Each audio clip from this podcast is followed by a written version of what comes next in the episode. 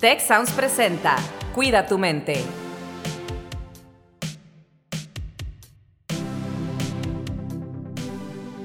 Hola, ¿qué tal? Les doy la más cordial bienvenida a un episodio más de su podcast Cuida tu mente. Mi nombre es Carlos Ordóñez y como de costumbre me acompaña Rosalinda Ballesteros. Rose, ¿cómo te va? Hola, ¿qué tal Carlos? Un gusto saludarte a ti y a todas las personas que nos escuchan. El día de hoy tenemos un eh, episodio que creo que a todas las personas nos va a ser útil en algún momento, pero probablemente a muchas en este momento, ¿no? Y es cómo lidiar con una pérdida. Y para eso nos acompaña eh, Melina Miaja que es eh, psicooncóloga y experta en duelo, y Mónica Garza, que es psicóloga y tanatóloga.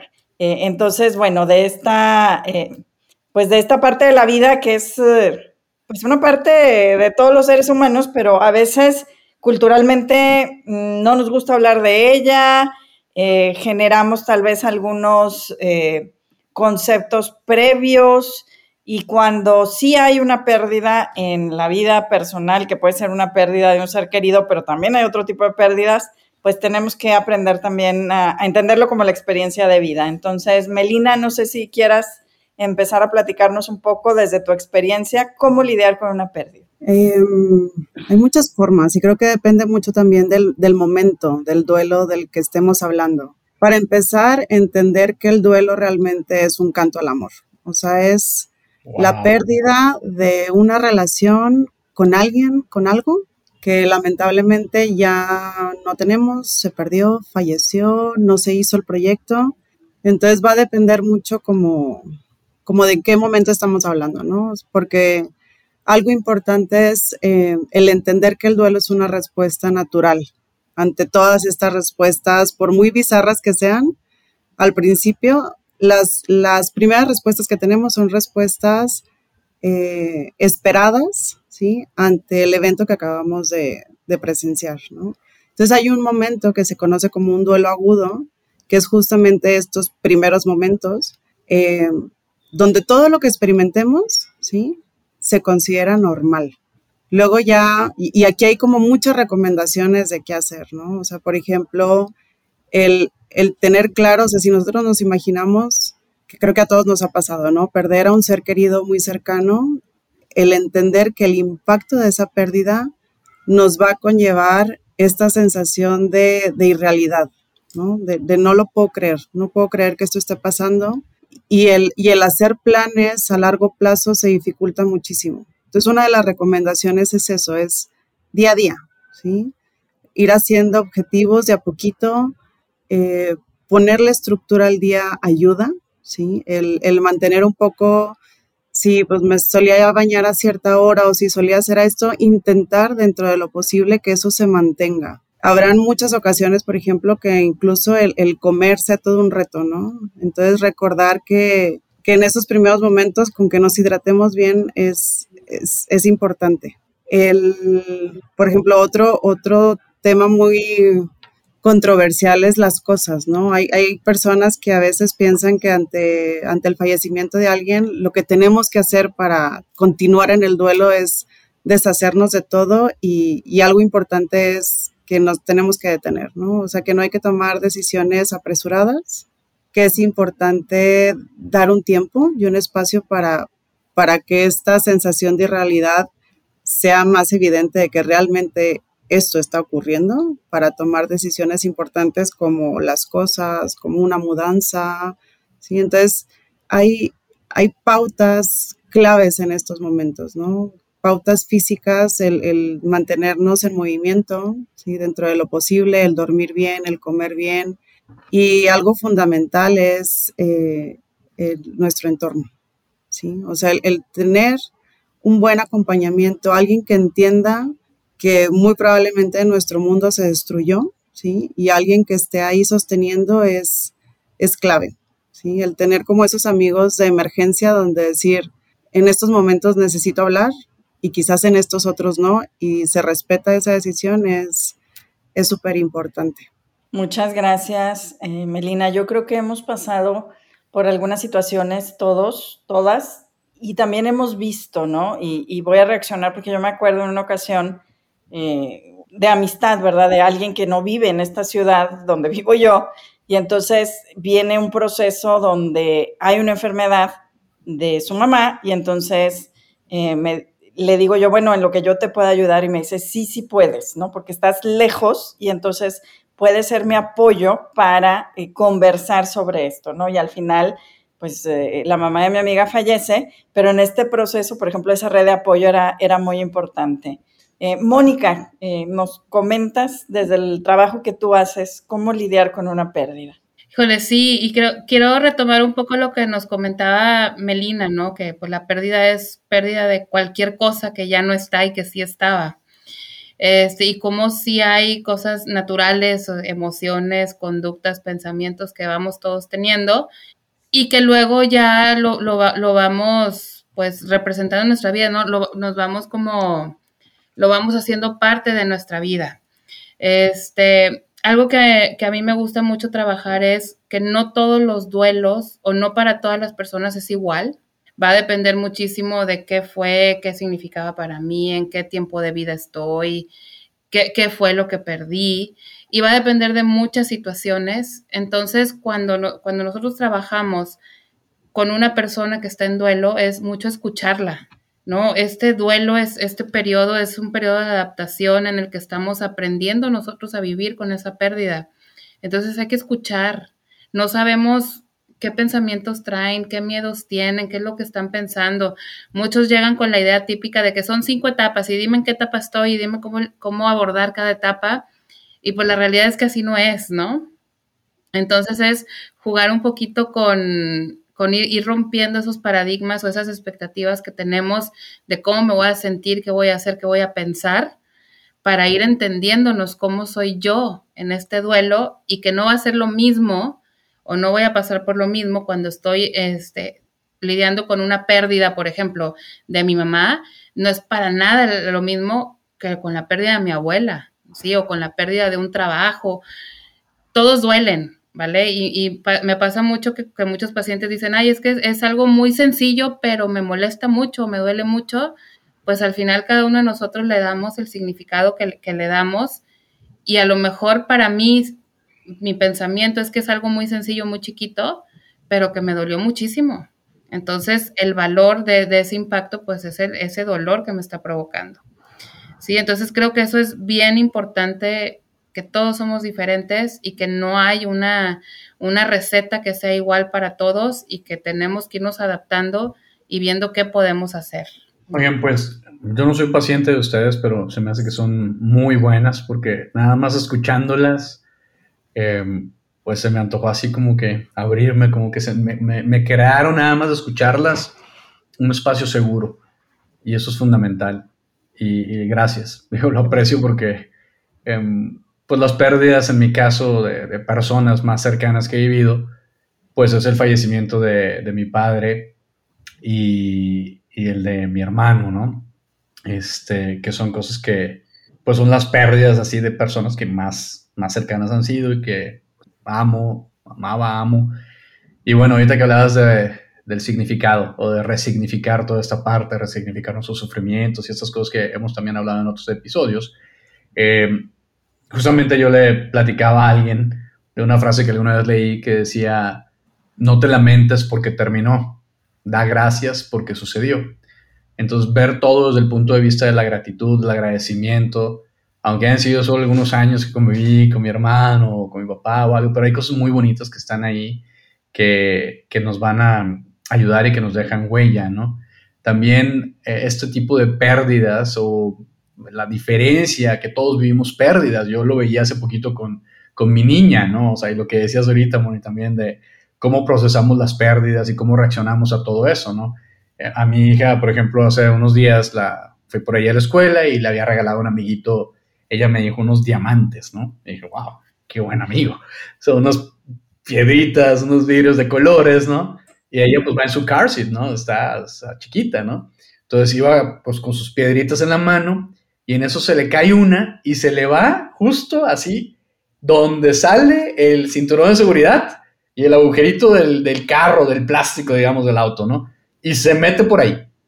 No, pues hizo un escándalo, o sea, lloró, lloró, lloró, lloró, porque para ella es una pérdida. Y yo le decía, ahorita la sacamos, mi amor, no puedo parar, me voy manejando. Este, pero ella iba desconsolada porque perdió el diamante que le había dado su amigo, ¿verdad? Este, y, me hiciste pensar en eso, o sea, como para nosotros a lo mejor yo pensé inmediatamente en la pérdida de mi papá, de, de mi hermano, ella pues tuvo esa pérdida, esa piedrita que pues era insignificante aparentemente para mí, pero para ella no, ¿verdad?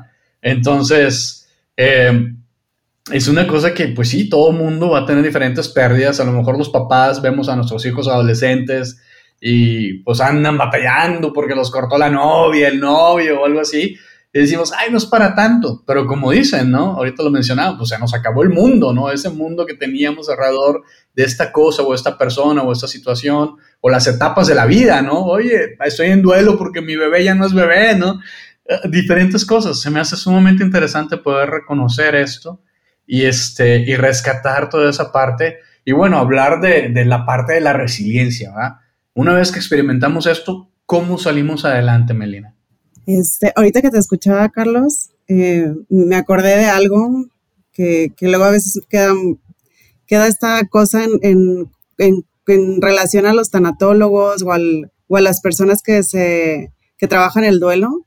Y muchas veces se puede tener esta sensación de, de igual y no querer asistir o así a las terapias por esa sensación de que van a hacer que me despida, ¿sí? De mi papá, de mi hermano. Y una frase hermosa que tiene Alba Payas, que, es como la máxima que ha hecho la, última teoría en duelo e intervención en duelo normal y complicado, es que refiere justamente esto, que realmente la terapia de duelo, más que despedirnos, es decir hola. O sea, realmente hacer esta conexión con aquellas personas que ya no están, pero están, ¿sí? A través de nuestros recuerdos, de esos objetos que, significan tanto, ¿no? Y muchas veces, por ejemplo, puede pasar que algún recuerdo que nos conecta con nuestro ser querido y el perder ese, ese objeto, pues también es todo lo que simboliza, ¿no? Entonces, realmente la terapia de duelo, y aquí sí me gustaría como recalcarlo, nos enfocamos en, en crear esa relación, en que esa relación sea fructífera, ¿sí? Cuando hablamos de un duelo integrado nos referimos a eso, cuando la persona puede llevar su día a día y tiene esta conexión y nos habla de esta persona, ¿sí? Y, y ahorita que, que, preguntabas en relación a lo de la resiliencia, o sea, realmente se han encontrado y se han hecho estudios y lo que han visto es que pueden haber como ciertos perfiles, ¿no? Pueden haber personas que después de este duelo agudo que les comentaba que es el principio, se pueden tomar como dos vertientes sea, personas que integran su duelo, que es la mayoría, ¿sí? De ahí hablamos de justamente de todas estas personas, pero pueden haber personas donde el duelo se complica. Entonces, lo que encontramos en, en duelos resilientes realmente son personas con una sintomatología como muy bajita, ¿sí? No refieren demasiada este, demasiado anhelo, o sea, todos estos síntomas del duelo son, son como muy bajos, ¿sí? Intrusiones, estos temas relacionados a, al principio podemos tener como muchos pensamientos relacionados a las circunstancias de la muerte, ¿no? Entonces, las personas resilientes realmente la sintomatología es como mínima. Y aquí hay una, como algo en donde me gustaría detenerme, es que pueden haber personas resilientes, pero también pueden haber personas eh, que refieran crecimiento postraumático. ¿sí? El ser resilientes no significa que, o sea, el ser resiliente es como no me, no me movió, ¿sí? no me movió demasiado ¿sí? para considerarlo importante.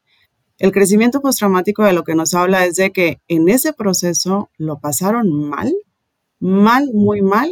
No obstante, ahora se dan cuenta de, ¿sí? De mil cosas, ¿sí? Es justamente todo este aprendizaje. Entonces, sí hay una diferencia. El, el, el ser resiliente no significa siempre que va a haber un crecimiento postraumático. Fíjate qué interesante eh, lo que dices, Melina, porque de hecho es uno de mis eh, conceptos que más me gusta trabajar, porque por un lado siempre cuando estamos trabajando desde el instituto estos temas, yo digo, qué maravilla que suceda un crecimiento postraumático, es decir, restablecer mis prioridades, crecer, encontrar mayor sentido a la vida, a partir de esto y cuando aparece, jalar del hilo, ¿verdad? Pero también entender que puede haber eh, momentos de crecimiento que se combinan con momentos de sufrimiento, de dolor, ¿verdad? De, no poderte adaptar y entonces ir jalando más de un hilo que del otro para ir encontrando en el tiempo, eh, como decías, esa integración, ¿no? Porque a fin de cuentas, en muchas ocasiones la vida no vuelve a ser igual, pero una frase que a mí me gusta mucho de, una colega de, la Universidad de Pensilvania, eh, que ella trabajaba temas de resiliencia y después pierde a su hija en un accidente, dice, yo volví a plantearme todo lo que yo pensaba sobre el duelo cuando me pasó, ¿verdad? Siendo tanatóloga, eh, y, escribe precisamente este material que se llama eh, Duelo Resiliente, y dice, la vida sigue teniendo cosas buenas, a pesar de todo, ¿no? Y es una de las frases que a mí también me, pues me generó como esta eh, integración de decir, bueno, es parte de la experiencia de vida, ¿no? oye, yo sí me voy a confesar aquí porque yo sí he sido paciente de Moni. y y, no, pero sabes que, ¿sabes por qué también creo que es muy importante? Cuando empezó el confinamiento de la pandemia, eh, se nos elevó el nivel de peticiones de distintos orígenes sobre temas de duelo. O sea, había esta sensación generalizada de pérdida y una de las cosas no, no, eh, no procesadas también es, pues, todos estos duelos que hubo alrededor de estos cambios que experimentamos como generación. Ojalá nos lleve a ser una generación más resiliente, pero eh, también puede haber cosas eh, que a lo mejor nos hagan conformarnos distinto, ¿no? Yo recuerdo después de eh, la Segunda Guerra Mundial en Europa se hablaba de un pesimismo generalizado, ¿no? Por las condiciones de vida que habían vivido, ¿no? Entonces, hay, hay un tema que en alguna ocasión platiqué con Mónica justamente y es este tema que a veces quienes están en un proceso de duelo o estamos, como estuve yo alguna vez, te genera culpa sentirte bien, ¿no? Eh, porque dices, pues yo tendría que estar sufriendo, o te genera duda tener este proceso de crecimiento, eh, porque en tu mente lo que se espera de alguien que ha pasado por un proceso de duelo eh, es que debes estar sufriendo, ¿no? Entonces, Moni es un concepto que, me gustó mucho trabajar en su momento, ¿no? El cómo manejar las emociones positivas y dejarnos sentirlas un poquito, ¿no? en un día.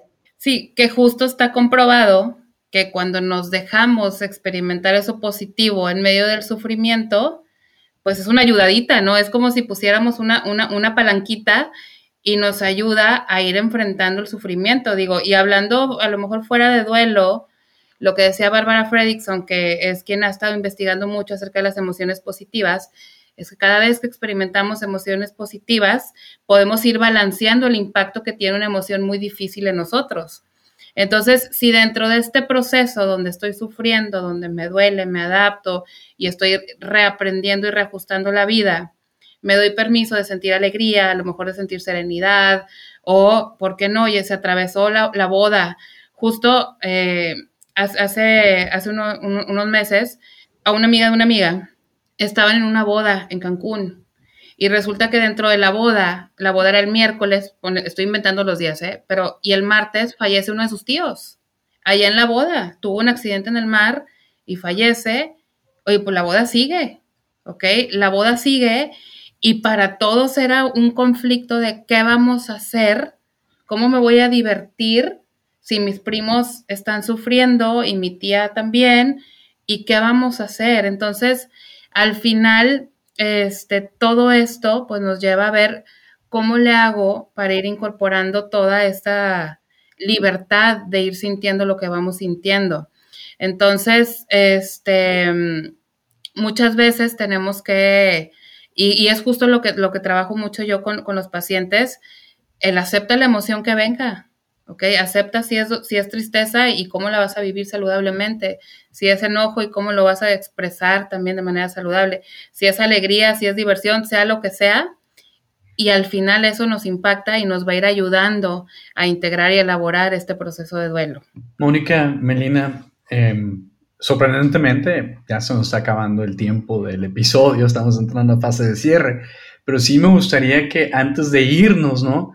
Pudiéramos platicar un poco de, no sé si es el término correcto, pero yo le llamaré de esas pérdidas sobre las cosas que aún no tenemos, de las pérdidas de cosas no obtenidas. Y estoy pensando muy particularmente en tanta desesperanza y tantas cosas que se escuchan alrededor de que el mundo ya se va a acabar y el cambio climático. Siendo jóvenes, todos nosotros y nuestros estudiantes también, este, pues oye, te quedas pensando así como que, oye, pues ya se va a acabar el mundo, ya el cambio climático, este, la guerra, tantas cosas que vemos y que nos roban a veces la esperanza. O sea, empezamos a vivir un duelo de algo que ni siquiera hemos tenido. O sea, yo apenas voy a graduarme y quiero salir a trabajar y quiero progresar y quiero comprar mi casa y, o sea, avanzar. Y resulta que me está diciendo todo el mundo, todo el contexto, que ni lo piense, porque en mi generación ni voy a poder comprarme una casa, ni un carro, ni nada, cuánta cosa, ¿no? ¿Qué le podríamos decir a nuestra juventud al respecto, eh, Melina? Eh, a ese, por ejemplo, ese tipo de pérdidas las podríamos denominar como pérdidas del ideal del futuro, ¿no? O sea, yo, me, yo ya me había planteado esto, ¿sí? Y entonces, claro, algo importante ver es qué hay dentro de eso que duele, ¿no? Entonces, pues quizás hay impotencia, quizás hay desesperación, quizás hay desesperanza. Entonces es un poco como ir, em, como ir desmenuzando para realmente darnos cuenta en, en, qué tenemos que trabajar para ir haciendo como, pues planes, ¿no? Planes donde, donde eso que tanto anhelamos pudiera funcionar. Pero, no sé, es lo que, lo que me viene ahorita a la mente, no sé, Moni. Sí, que justo sería, o sea, lo, que yo diría es, pues, que si está en nuestro control. O sea, que si tenemos nosotros en nuestro control, que si yo puedo hacer algo y que no está en mi control. Entonces, muchas veces esa idealización que hacemos, pues sale de nuestro control y ahí es donde quizás nos pega más fuertes a algunos y que a otros. Entonces sería como aterrizar en eso, ¿no? Qué cosas sí puedo hacer yo y qué cosas no, y eso nos ayuda como a ir manejando todo, ¿no? Fíjate, y qué, y qué linda forma de cerrar, porque finalmente eh, yo, este concepto de decir integrar eh, el duelo y volver a tener una relación, por ejemplo, con esa persona que ya no está de una manera distinta, eh, sin su presencia física, eh, es algo que la verdad es que, como dijo Carlos, me, transformó un poco la forma de pensar. Eh, y, llegar hasta este punto donde decir, también hay duelos que vivimos por lo que nosotros mismos pensamos de cómo deberían ser las cosas. Eh, y, esta transformación que podemos hacer, ¿no? Creo que da para muchísimo. podríamos grabar otros dos o tres episodios fácilmente y, hacer esta narrativa de nuestra propia vida a través de, todas estas experiencias, ¿no? Incluyendo las experiencias de duelo. Muchísimas gracias, Melina y Moni, eh, por estar con nosotros. Eh, y claro, después, después haremos un eh, episodio sobre los mitos en relación de cómo se vive los duelos también. Carlos, muchas gracias. Y bueno, pues muchas gracias y les esperamos en el próximo episodio de Cuida tu mente, que el próximo será ya el episodio número 100. Así que gracias por acompañarnos durante todo este tiempo. Gracias por su preferencia, por escucharnos en, en tantos países. Y bueno, ya pronto estaremos haciendo cosas aún más interactivas para invitarles a que participen con nosotros, a escucharles, a leerles. Así que estén muy pendientes de los siguientes episodios de Cuida tu mente. Si quieres conocer más sobre cómo cuidar tu salud, te invitamos a escuchar Hola de Salud. La prevención hoy es parte del tratamiento. El podcast en el que nuestros expertos te darán consejos para vivir de manera sana, equilibrada y feliz. Felicidad, ese sería un objetivo último. Escúchalo en Spotify, Apple Podcast y Google Podcast. Gracias por escuchar un episodio más de Cuida tu mente. Productor ejecutivo de Tech Sounds, Miguel Mejía. Asistente de producción, María Monroy. Productor de Cuida tu Mente, Carolina Montes. Diseño, Daniela Solís, Lizeth Rodarte y Pilar Ortega. Postproducción, Max Pérez, Marcelo Segura y Sergio Chávez. Los invitamos a escuchar el siguiente episodio de Cuida tu Mente y el resto de los programas de Tech Sounds en Spotify, Apple Podcast, Google Podcast y tech.mx slash tech-sounds.